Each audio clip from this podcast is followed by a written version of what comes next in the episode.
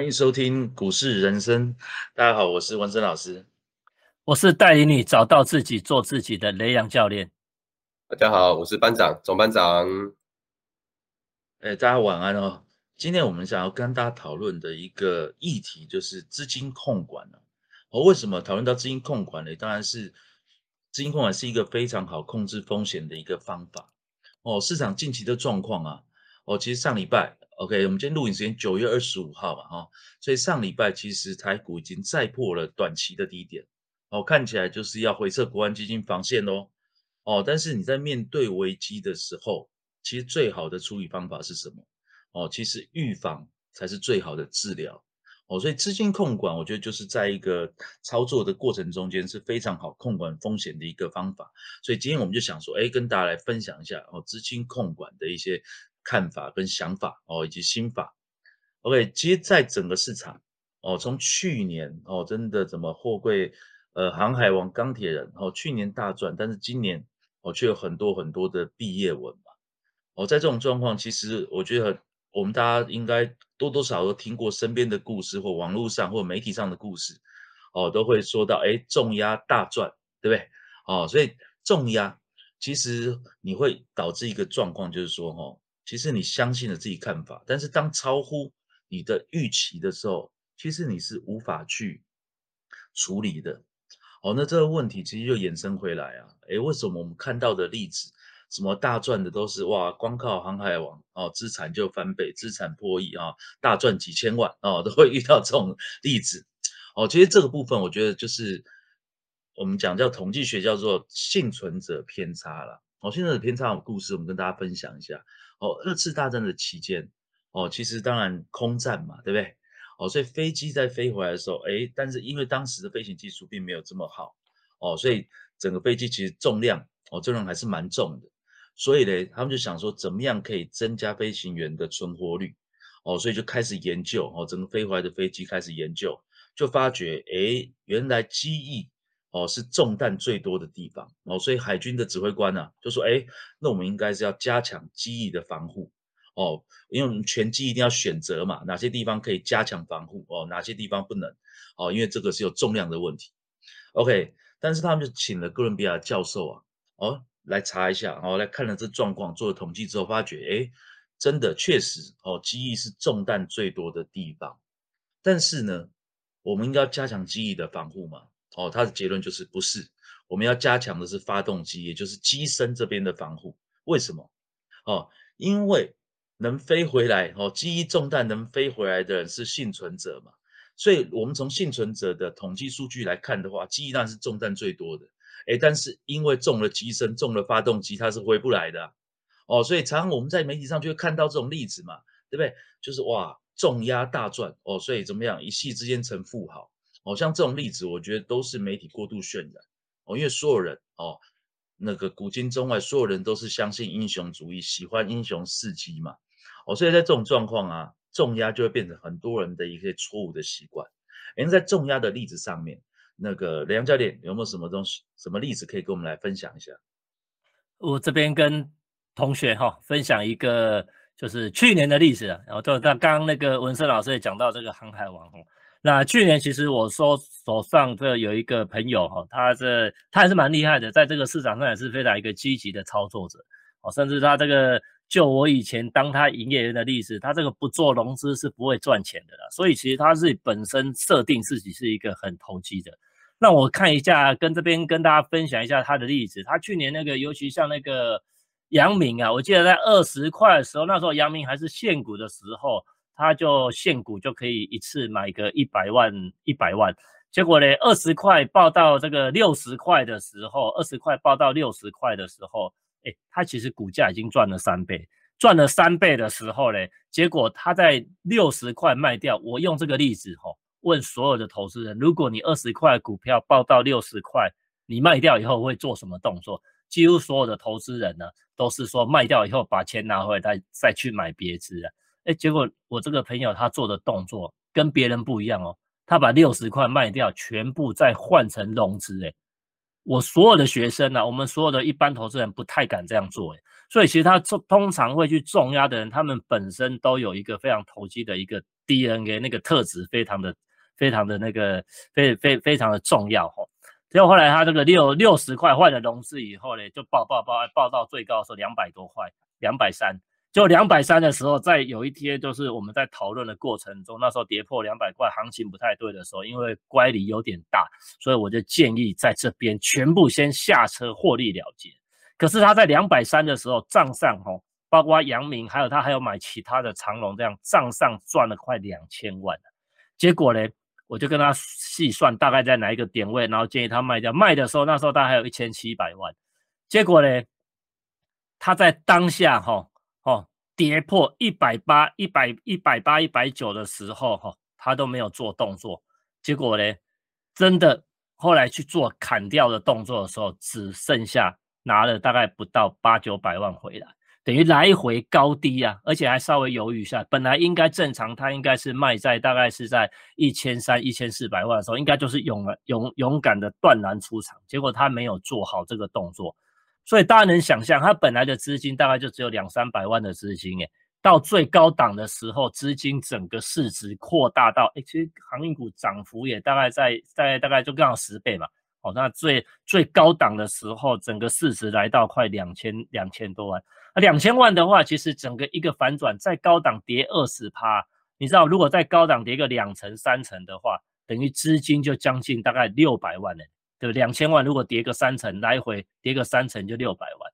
所以其实有时候我们在讲，当那个上面高档回掉两成三成的时候，那个大的资金啊，其实那种绝对的金额都已经超乎一般投资人的那种心理所能承受的那个压力。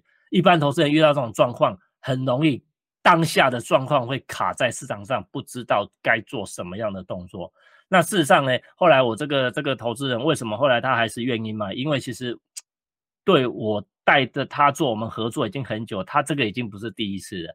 他每一次在相对高档区的时候，总是在撤退的时候都撤退的很慢哦。所以其实我们在跟大家讲说，如果你牵扯到重压的这个状况哈，如果你在撤退的时候撤退的太慢的时候，行情在反转的很快，几乎啊，人家讲你可能赚了三年。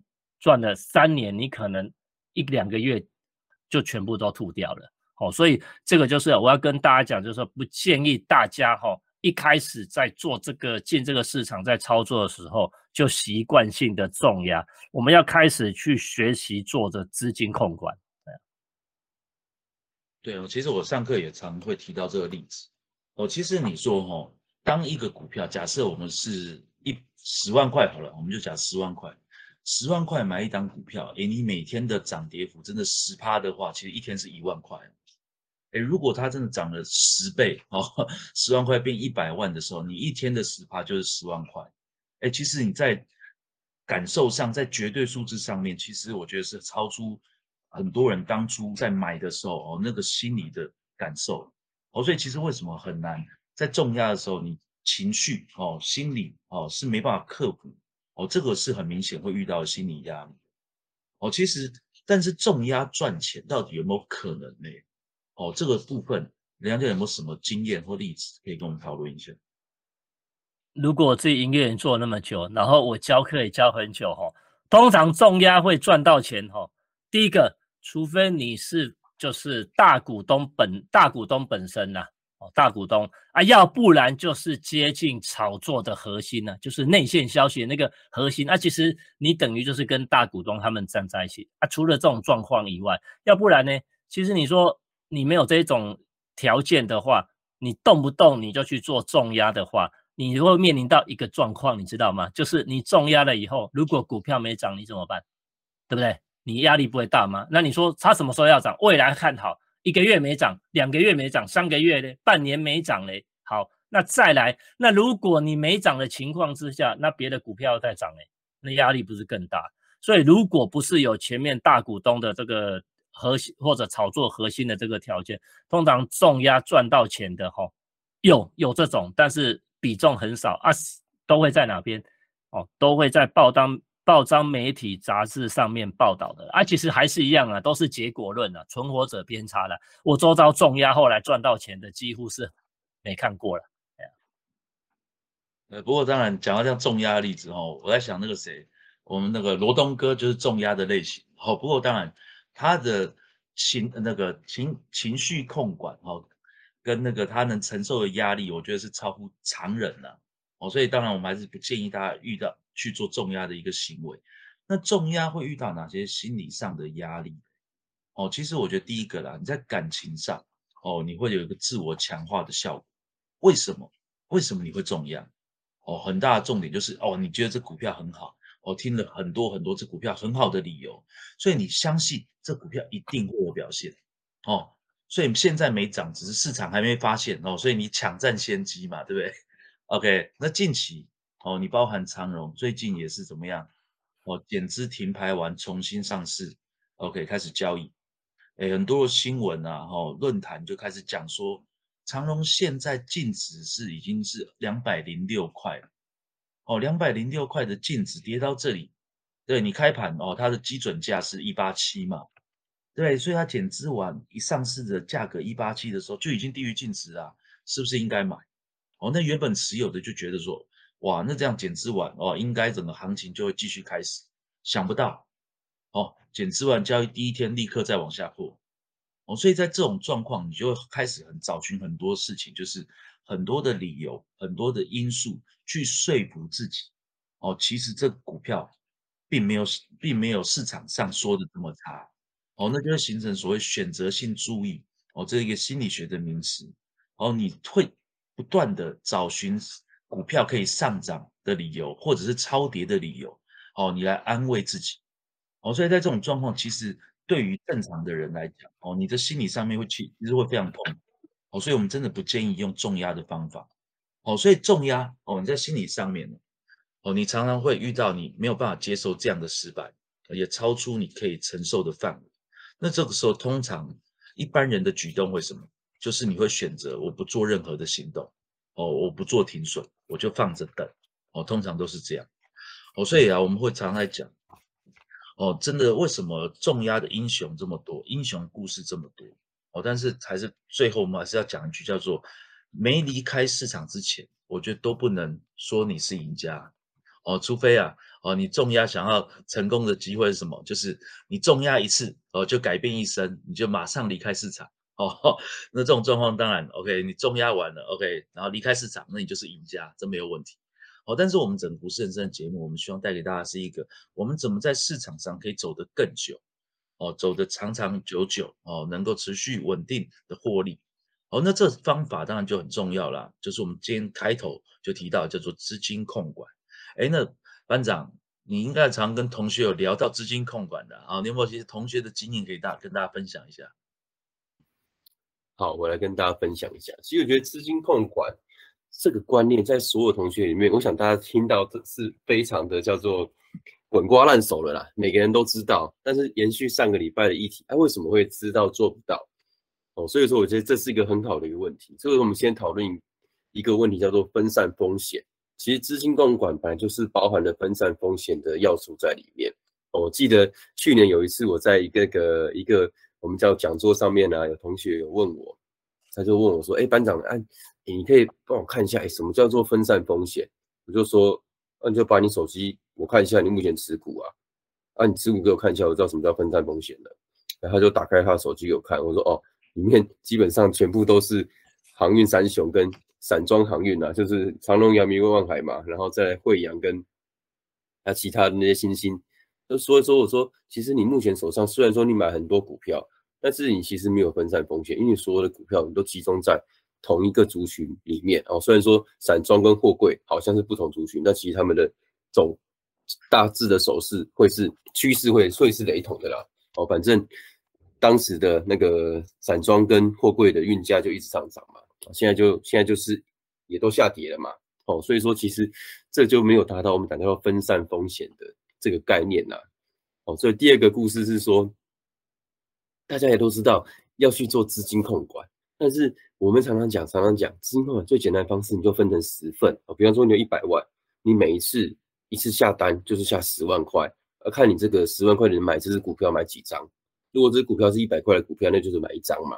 啊，如果这股票是五五十块的五十块的话，你就可以买两张。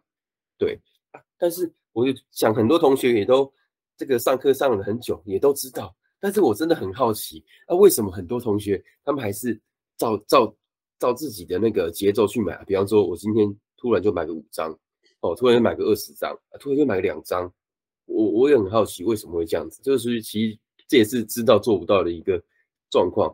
后来我问了很多同学，其实我觉得大概会诊起来，我觉得他们今天下注下大注还是下小注，最大的。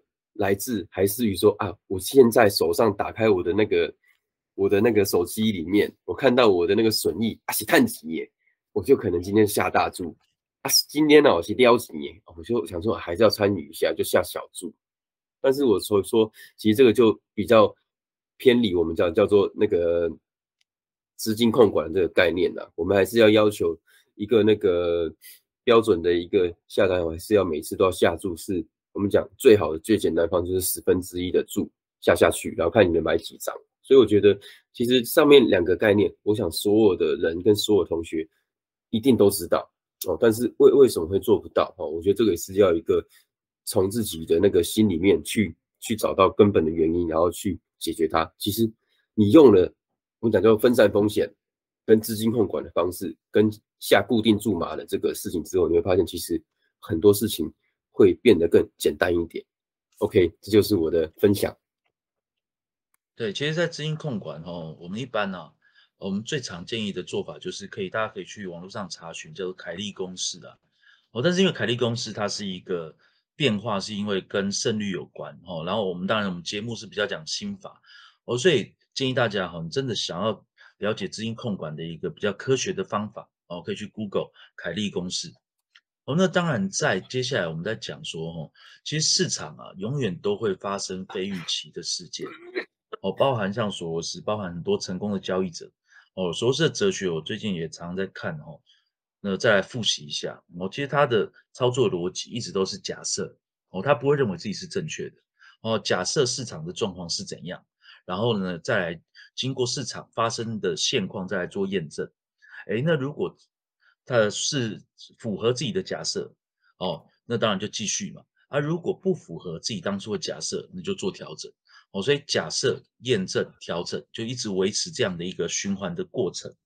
那当然，同时啊，哦，幽灵的礼物哦，幽灵的规则也叫做只持有正确的仓位哦。其实这些的交易逻辑都隐含一件事情，就是我们不可能永远知道哦市场会怎么样。哦，市场到底现在状况是怎么样？我们是绝对不可能准确的预测市场。哦，所以资金控管是真的非常重重要了。不过当然，控制了资金，你就会控制风险嘛。当然，同时你也会限制获利。哦，但是因为我们是讲，我们是长期想要留在市场上，那我们势必是有一个方法，哦，可以找到一些不错的股票，对不对？那我们在这种状况的时候，其实还是维持一个逻辑，哦，就是小赚小赔加上大赚。哦，但是我们不绝对不能大亏，哦，小赚小赔加大赚，其实长期下来，哦，真的慢就是快，哦，在这种状况，你可以稳定的操作，哦，那这种状况，我们就可以长期在市场上获利。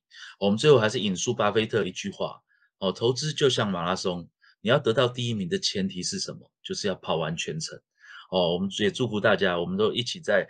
这个投资的路上哦，慢慢跑哦，慢慢往前哦，继续一起努力。好，感谢大家今天的收听，谢谢大家。好，大家再见。知道要做到哦，才有办法成长。大家拜拜，下次见。